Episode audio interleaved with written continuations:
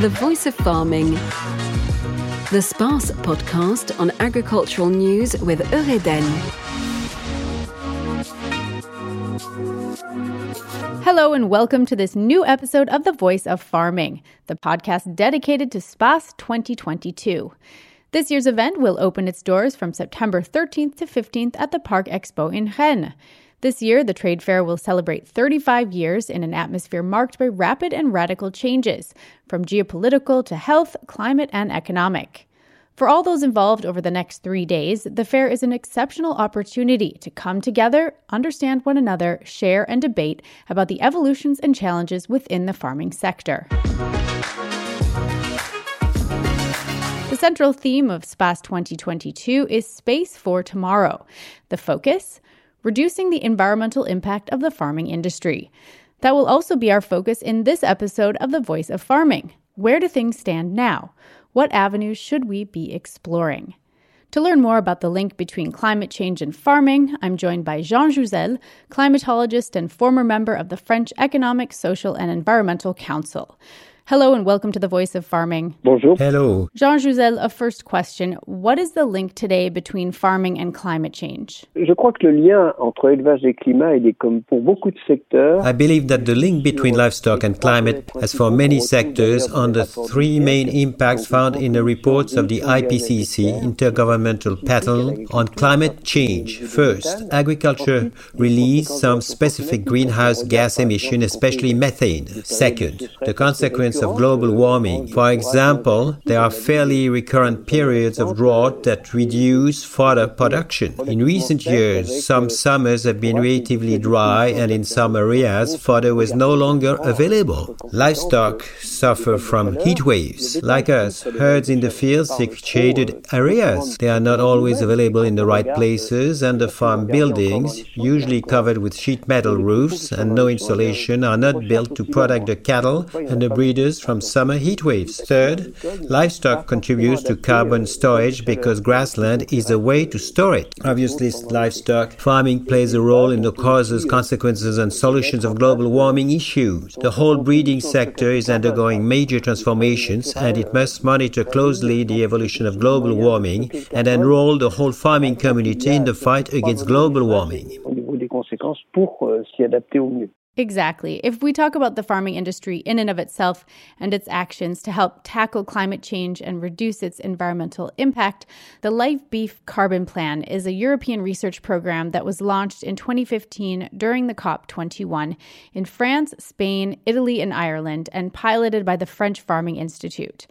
Its aim was to reduce greenhouse gas emissions by 120,000 tons of CO2, or 15% of the environmental footprint of beef production by 2025. The results from the participating farms have been positive and show that it's possible to reach this objective for the whole sector. But according to you, Jean Jouzel, is it enough to respond to the environmental demands of today? Oui, on voit bien que par rapport à l'élevage, euh, Yes, compared to livestock, the solution mentioned are those listed in this project, i.e., how to feed livestock to reduce greenhouse gas emission.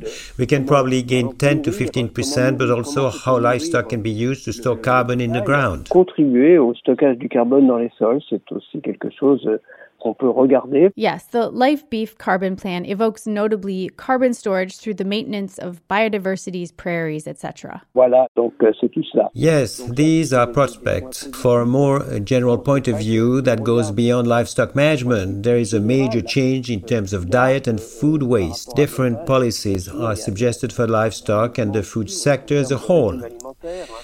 Will that be enough? France's objectives are to reduce by 50% the emission related to agriculture before 2050. Personally, I think that this won't be enough. And we're not talking about additional carbon storage. This is a first step, but we'll have to do more than that.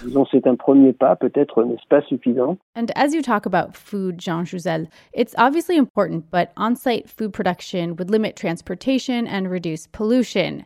Is that also an important avenue to explore? Oui, bien sûr. Bien sûr, euh, on va parler euh, du bétail. Of course, we will talk about herds of dairy cows or suckler cows and not about pigs, but imports still exist and are relatively large. For example, soybeans play a double role in terms of greenhouse gas emissions. First, because of the shipping, and foremost, because part of that soybean production comes from land intentionally deforested to develop these crops. Brazil, for instance, has been doing just that on a large scale during the last few years it is indeed counterproductive to get much of the livestock feed from the other side of the world. We will be much better off if we import soybeans from the closest producers and even better from local producers. For that, we may need new nitrogenous materials such as alfalfa, field beans, etc. I believe that there are many more ways to reach that goal, and when we talk about livestock, we usually think of methane emissions from the ruminants, but there are also the emissions of nitrous oxides related related to the use of inputs, that is to say fertilizers. Optimizing fertilizers used for animal husbandry is a major issue in the current environment policy. C'est un point, je crois, important au niveau de l'élevage qui peut être pris en considération. Do you think that animal waste recycling could help fight against our reliance on fertilizer? Is this action significant enough to reduce greenhouse gas emissions? Alors oui, effectivement, là, il y a, on en revient finalement. We are going back to good old ways. Manure spreading was very relevant in terms of soil productivity, but today it's not used much in crop rotations. It is a hot current issue as it is one of the ways to get out of methanization. I just took part in an official first stone laying ceremony in an anaerobic digestion unit set up near my home near Rennes. It will be operational at the end of the year year or early next year. Euh, voilà, cette usine va être opérationnelle, je pense, à la fin de l'année ou début de l'année prochaine. What is allowed at methanization facilities? First of all, they produce energy. There is room for discussion. The Ukraine war has shown a fragility, vulnerability of our gas supply networks in current international context. That's interesting. Part of the end products can also be used as inputs in the soil and replace some of the fertilizers. In my opinion, the energy production potential must be tapped by livestock farmers who can contribute to its development. Peut contribuer à la production d'énergie à travers cette réutilisation. So, Jean Jouzel, if this objective of reducing greenhouse gas emissions by 15% is achieved by 2025, how can we go further in the following years and decades? Because we're not going to stop there. 15% is great, but we can go beyond that. Je crois qu'on peut toujours euh, espérer aussi des progrès dans l'alimentation euh, du bétail. We can always hope for euh, progress in livestock feeding. The question already arises. We see that in many countries of the world, many of our fellow citizens tend to adopt diets with less meat. The contribution of livestock farming may be one of the components. We must import less meat, continue animal husbandry, produce quality meat, adapted to the needs of our fellow citizens. We have very often discussed in the economic, social, Environmental Council the international context of major markets, which may be called into question. I took part in the Citizens Climate Convention. The feeding part was extremely rich, and the major international change treaties were called into question. The question is asked about the aspects of energy production, waste recovery, but also the adjustments required with longer droughts,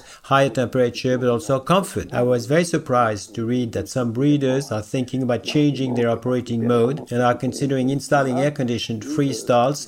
For instance, it is clear that livestock farming must take an active part in the fight against global warming and its consequences. The ways to do it are addressed in the European program. This effort must be sustained and will probably extend beyond 2025. Thank you very much, Jean Jouzel, for joining us here on The Voice of Farming. You brought us your opinions and thoughts. Thank you so much and see you soon. Merci beaucoup. Thank Merci. you very much and have a great day. Goodbye. And now a look at the news. Space for Tomorrow, held in Hall 4 of SPACE 2022, will take a closer look at how fragile our ecosystem is in the face of climate change. Heat waves and the associated water deficits have had an important consequence for the farming industry. It's led to production losses and depleted forage inventories for the winter months, all in a tense geopolitical context that has created tensions on the global market over raw materials. For these reasons, climate change has been a principal concern in larger society and oriented policymakers in their decision making. Agriculture represents 19% of greenhouse gas emissions and must be reduced by at least 55% by 2030. There is a need for quick and collective actions and solutions in order to reach this goal of carbon neutrality by 2050 set by the recent climate bill. The issue is more important than ever. How can farming reduce its impact on the environment?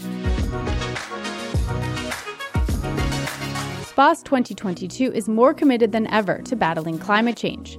For several years, it has worked to provide recycling bins, quality food that is made in France, and reusable dishware. It's also offering a free shuttle for visitors and exhibitors in an attempt to reduce greenhouse gas emissions as well as traffic in and around Rennes. To celebrate SPACE's 35 years in existence, train lines will be free from Brest, Quimper, Caen, and Cholet. Find out more at navette.space.fr.